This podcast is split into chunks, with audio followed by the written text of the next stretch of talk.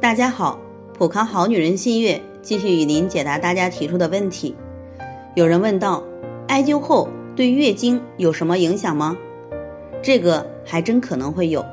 有的人呢，病会变得很好，很正常，月经量少的可以增多，但有些人却发现月经周期改变了，比如提前或者退后，或者月经量减少，这些呢都是调理期身体的一个修复过程。前提是要避免其他的因素，比如说受寒、吃生冷食物、情绪因素等等的影响。一般呢，不要担心，调理三个月左右会自动调整过来。癌症病人可以做艾灸吗？可以达到治疗的目的吗？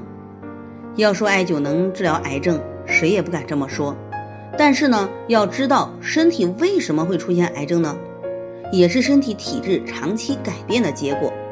如果不幸出现癌症，艾灸呢可以作为辅助来调理，扶阳扶正，在此基础上呢，能够抑制癌细胞的生长扩散，并且缓解癌症性的疼痛，还可以促进代谢，帮助消除腹水呀，像胸腔积液呀等等。请问艾灸是不是真的能治疗百病呢？我希望大家还是要客观冷静的来看待灸疗，任何一种方法。一种药物都是不可能包治百病的。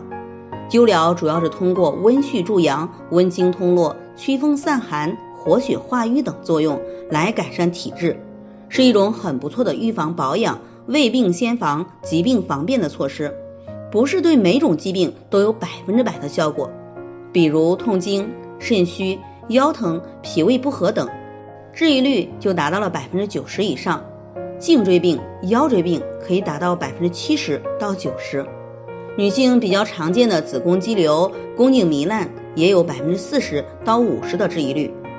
还有针对身体体质整体的调理，效果还是特别突出的，尤其是寒湿瘀、阳气亏虚等等。在这里，我也给大家提个醒，您关注我们的微信公众号“普康好女人”，普黄浦江的普。康健康的康，普康好女人添加关注后，点击健康自测，那么您就可以对自己的身体有一个综合的评判了。健康老师会针对您的情况做一个系统的分析，然后给您指导意见。这个机会还是蛮好的，希望大家能够珍惜。今天的分享就到这里，我们明天再见。